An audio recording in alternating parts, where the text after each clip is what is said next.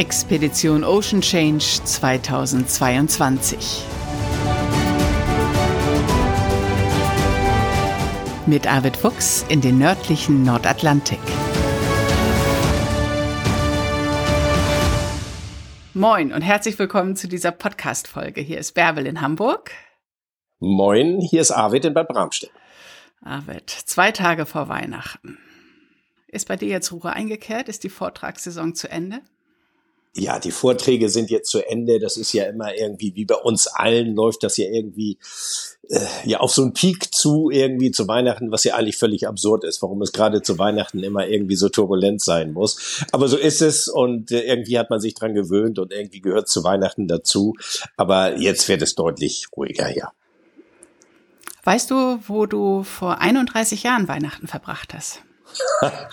Äh, oh, da müsste ich jetzt erstmal rechnen. Nee, ich habe äh, an so vielen ja, absurden Stellen Weihnachten gefeiert, äh, dass ich die Frage jetzt gar nicht beantworten kann. Nee. Okay, dann lass uns erstmal auf die vielen absurden Stellen zu sprechen kommen, bevor ich dir sage, was vor 31 Jahren war. Erzähl, was, ja. äh, was war das absurdeste, der absurdeste Ort, um Weihnachten zu feiern? Also ich habe Weihnachten mitten auf dem äh, Inlandeis der Antarktis gefeiert, irgendwie so äh, ja zwischen äh, ja, so in, in zweieinhalbtausend Metern Höhe, irgendwie paar hundert Kilometer vor dem Südpol im Zelt bei minus 40 Grad. Äh, ich habe aber auch äh, Weihnachten in Patagonien gefeiert. Ich habe äh, in der Arktis Weihnachten gefeiert. Ganz viele Male irgendwo im Zelt und äh, natürlich auch auf der Dagmaron. Äh, also ich, ich müsste das wirklich mal, äh, ja, mal alles Revue passieren lassen. Also äh, irgendwie jetzt gerade, wo du die Frage stellst, irgendwie setzt man sich damit auseinander, aber vorher äh, hat man das irgendwie so abgeheftet innerlich. Was gehört denn für dich zum Weihnachtsfest dazu? Also scheinbar die Dagmar On natürlich, aber gibt es sonst, weiß nicht, einen Weihnachtsbaum hast du ja wahrscheinlich nicht auf dem Schiff. Wann ist für dich Weihnachten? Wann setzt das Weihnachtsgefühl ein? Also ich bin nicht so, wollen wir sagen, dieser klassische Weihnachtsfeierer. Also zu Hause früher haben wir das in der Familie auch mit Tannenbaum natürlich so äh, das klassische Weihnachten, so wie es dazugehört, gefeiert. Äh, aber ja, Brigitte und ich sind eigentlich mehr so welche, die dann, ja, wir, wir feiern das auf unsere Art, in, indem wir natürlich irgendwie was Schönes kochen, irgendwie schön essen, schöne Flasche Wein trinken, meistens immer mit Freunden zusammen, also ganz selten, dass wir das alleine machen. Wir haben also auch schon Weihnachten der einsamen Herzen gefeiert, indem wir all die Leute eingeladen haben, die irgendwie nicht wussten, was sie machen sollten. Und das sind dann immer total lustige Weihnachten. Also wir haben dann eine große Runde bei uns zu Hause oder auch am Boot oder wo auch immer gefeiert, wo es äh, gar nicht so jetzt um, um, um äh, ja so dieses äh, äh, die Ernsthaftigkeit des Festes oder sowas ging, sondern einfach um ein ein total nettes und und gesellschaftliches Zusammensein, äh, was dann bisweilen spät in die Nacht geht. Super. Geschenke gibt's die oder wie heißt das Zeit, Zeit, Zeit statt Zeug? Also Brigitte und ich schenken uns nichts und äh, wer Geschenke kriegt, das sind eigentlich so die Kinder in der Familie, die irgendwie Nichten und Neffen, die irgendwo weit verstreut leben, äh, die kriegen noch irgendwas und äh, aber aber ansonsten haben wir uns eigentlich aus dieser äh, ja aus diesem Geschenkedebakel, was es ja mitunter ist, so ein bisschen zurückgezogen, also so, so, so Kleinigkeiten und die dann aber auch irgendwie ja von Herzen kommen und wo man sich nicht irgendwie groß den den Kopf zermartern muss, was kannst du denn da bloß jetzt angemessene schenken? Äh, irgendwie hat man ja auch wirklich alles und deshalb ist es auch schwierig, da jetzt irgendwie richtiges Geschenk zu finden. Aber wir schenken wirklich gerne. Aber es ist äh, nicht so, dass es nun irgendwelche großen Geschenke sein müssen. Und Brigitte und ich äh, beschenken uns eigentlich immer eher zum, zum Nikolaus, äh, weil wir wissen, dass Weihnachten irgendwie, äh, dass äh, ja andere Dinge so im Vordergrund stehen. Und insofern ist das äh, ja eigentlich ganz entspannt. Also vor 31 Jahren, um darauf nochmal zurückzukommen, das war ja Weihnachten 1991, da warst du in Sibirien. Ach ja, ja, ja, das war äh, wirklich ein, ein, ein weihnachtliches Ambiente, weil äh, der Winter in Sibirien hat natürlich, es, es ist nicht nur eine, eine durch und durch weiße Weihnacht, sondern es ist auch eine sehr frostige Weihnacht, äh, die man dort erlebt. Aber das hat natürlich auch wirklich einen, einen, einen ganz besonderen Charme, muss ich sagen. Trotz aller Ernsthaftigkeit bei, bei der Witterung. Aber wenn man weiß, wie man mit der Kälte umgeht und die Dagmar On, äh, die ist ja warm, die ist ja gut zu beheizen. Und die, das war in so einem Kokon aus Schnee eingepackt und den Schnee lässt man natürlich auch liegen, weil das ja das beste Isoliermaterial ist, was man sich vorstellen kann. Und also man stapft da an Deck durch, durch dichte Schneeverwehung und hat nur die Eingänge frei, so dass eben auch eine Luftzirkulation unter Deck stattfinden kann. Das ist ja wichtig, auch wegen der Öfen, die ja natürlich brennen und solche Dinge. Und dann, äh, ja, und dann kocht man sich irgendetwas Schönes äh, zu Weihnachten. Ich weiß nicht mehr genau, was es damals war. Äh, wahrscheinlich irgendwie Rentierbraten oder so, denke ich mal, den es in Sibirien äh, zu kaufen gab oder den wir auch teilweise ja von den äh, Leuten dort geschenkt gekriegt haben. Also es war schon äh, sicherlich eines der Weihnachten, die ganz besonders waren. Das war ja das erste Weihnachten an Bord der Dagmar On, denke ich mir. Ne? Das war jedenfalls deine erste Expedition, die du mit ihr gemacht hast. Die Expedition, mit der wir in der letzten Folge angefangen sind, die Ice Sail Expedition. Dann warst du im September nach Deutschland geflogen, musstest auf Vortragssaison und hast die Dagmar On in Igaka überwintern lassen. Schweren Herzens hast du sie da zurückgelassen. Und dann war kurz vor Weihnachten auch wie jetzt deine Vortragssaison zu Ende und dann hast du dich in den Flieger gesetzt, in den hohen Norden.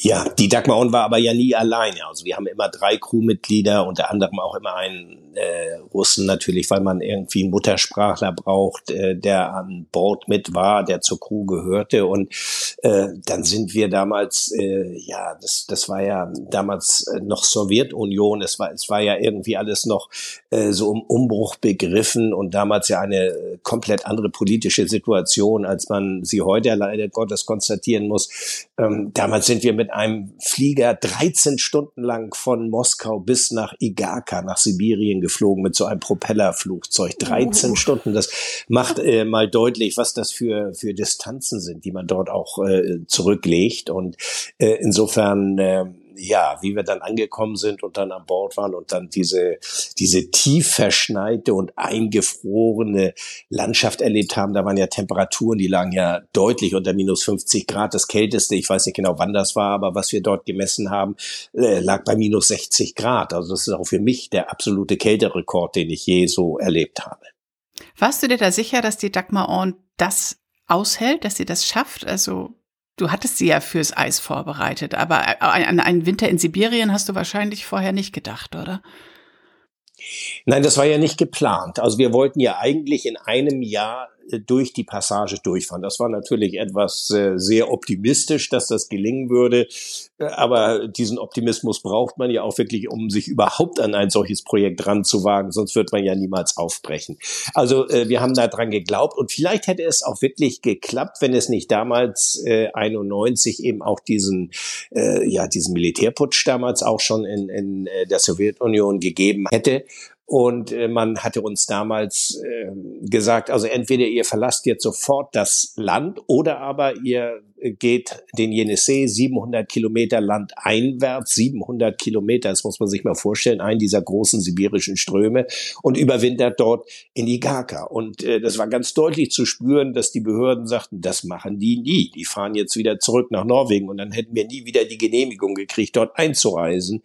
Und im Wissen um, um, um, um diese Situation habe ich gesagt, nun machen wir das erst recht, natürlich in Rücksprache auch mit der Crew damals. Und äh, habe gesagt, also wir, wir sind jetzt einmal hier und dann äh, besteht das große Abenteuer eben darin, letztendlich unvorbereitet äh, ein, ein Winter in Sibirien äh, zu verbringen, wo wir gar nicht wussten, wie das mit der Logistik klappen würde. Und wir hatten aber wirklich damals gute Freunde, die uns dabei natürlich geholfen haben. Und ähm, es, es gab damals ja in dem Ort Igaka nichts zu kaufen. Also es, es, es gab so gut wie kaum Lebensmittel und die wenigen, die es dort gab, die mochte man den Menschen dort auch wirklich nicht vor der Nase wegkaufen.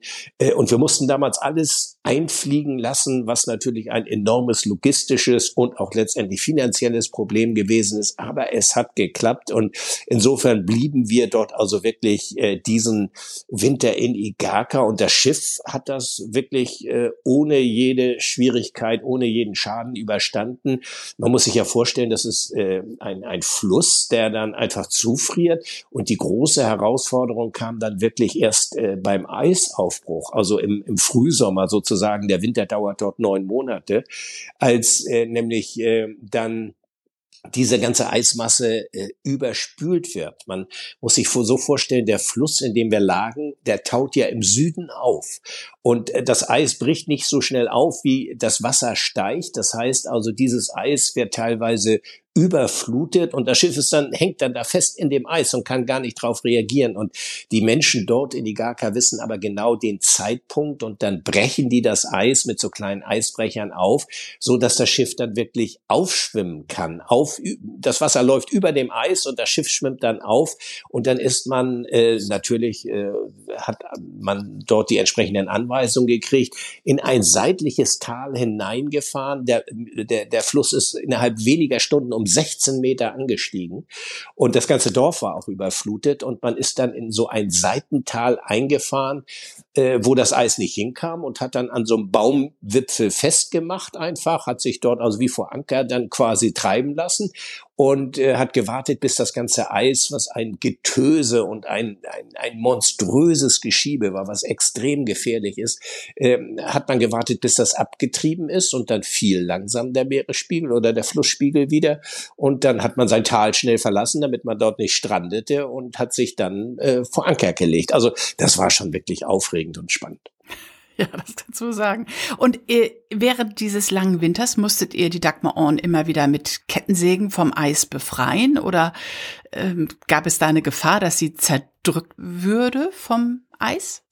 Nein, während der Überwinterung eigentlich nicht. Das Schiff fror ein und das Eis war, ich weiß nicht, viele Meter dick, also ja Süßwassereis, was, was eben auch sehr hart ist. Und äh, dann eben halt diese diese Schneeauflage, die dazu kam. Also das Schiff hatte so eine leichte Krängung. Es lag also so etwas schief im Eis drin und war so ein bisschen emporgehoben worden. Aber dann bleibt das Eis eigentlich statisch so, wie es ist. Das heißt, es ist da keine Bewegung im Eis drin gewesen. Äh, das kam wirklich erst später, wie dieser Eisaufbruch begann, was ich eben erzählt habe.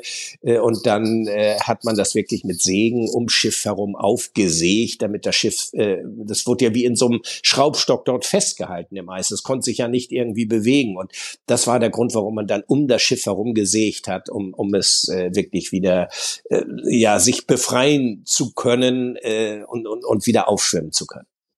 Beim Lesen deines Buches, das du damals äh, nach dieser Expedition geschrieben hast, habe ich zum ersten Mal erfahren, dass es Arktisdiesel gibt, Arvid. Ja, das Problem bei Brennstoffen aller Art ist ja, dass äh, wir wissen es vielleicht auch hier von früher, wenn man so einen, einen kalten Winter mal hatte, dass äh, so ein Dieselauto dann nicht mehr ansprang, weil es liegt daran, dass einfach äh, dieser dieser Brennstoff Diesel eben so ausflockt und die Filter äh, und, und Einspritzdüsen und so weiter äh, verstopft. Also deshalb hat man so Zusätze und Arktikdiesel, den es im ganzen arktischen Raum geht, weil man natürlich um dieses Problem weiß und weil weil ja der ganze Fuhrpark, ob Schiffe oder auch auch äh, Baufahrzeuge oder sonstiges ist, eigentlich mit Diesel läuft. Da gibt es einen besonders reinen Diesel, der also vorher gereinigt wird, wo man auch darauf achtet, dass keine, dass kein, kein Wasser drin ist, dass keine Verunreinigungen drin sind. Und darüber hinaus gibt es bestimmte Zusätze, die eben das, was ich beschrieben habe, verhindern. Und äh, insofern äh, den, den reinsten Diesel, den man dort kriegt, das ist dieser Arctic Diesel. Und der ist ja total essentiell, äh, damit ihr auch überhaupt Wasser und eure Toilette an Bord benutzen konntet in diesem sibirischen Winter, ne?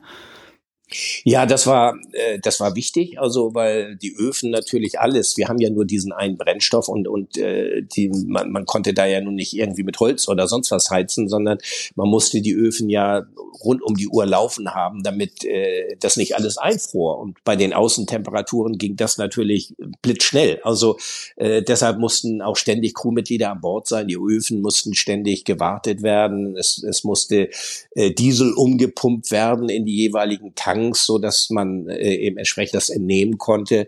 Also da gehörte schon so ein bisschen Überlegung mit dazu. Aber ihr habt das alles geschafft. Das war ja die erste große Herausforderung äh, bei dieser ersten Expedition, diese Überwinterung in der Arktis und Weihnachten an Bord. Die Einheimischen haben dir sogar eine Weihnachtstanne auf den Klüverbaum gestellt damals.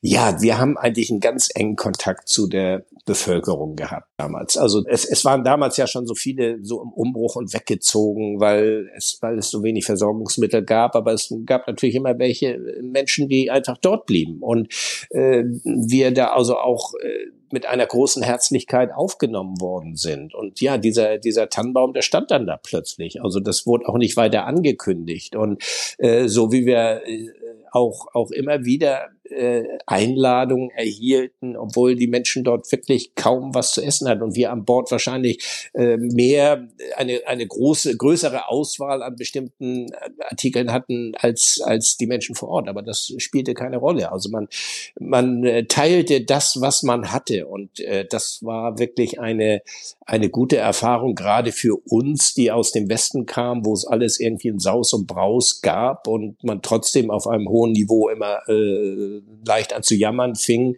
Und dort jammerte überhaupt keiner. Also äh, dort hat man sich einfach mit der Situation arrangiert und hat das Beste draus gemacht. Und das war für uns auch eine gute Lebensschule. Ja, Arvid, Weihnachten in Sibirien, lange Zeit vorbei. Ich würde sagen, dabei belassen wir es. Und jetzt ist die Weihnachtszeit da. Ja, ja, jetzt ist äh, Zeit zum Zurücklehnen und ein bisschen durchatmen und äh, ja, äh, gut essen, denke ich. Ja. und im nächsten Jahr melden wir uns dann mit einer neuen Folge.